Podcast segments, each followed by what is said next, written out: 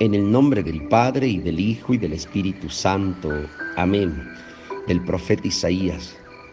Yo soy el Señor tu Dios, el Santo de Israel, tu Salvador.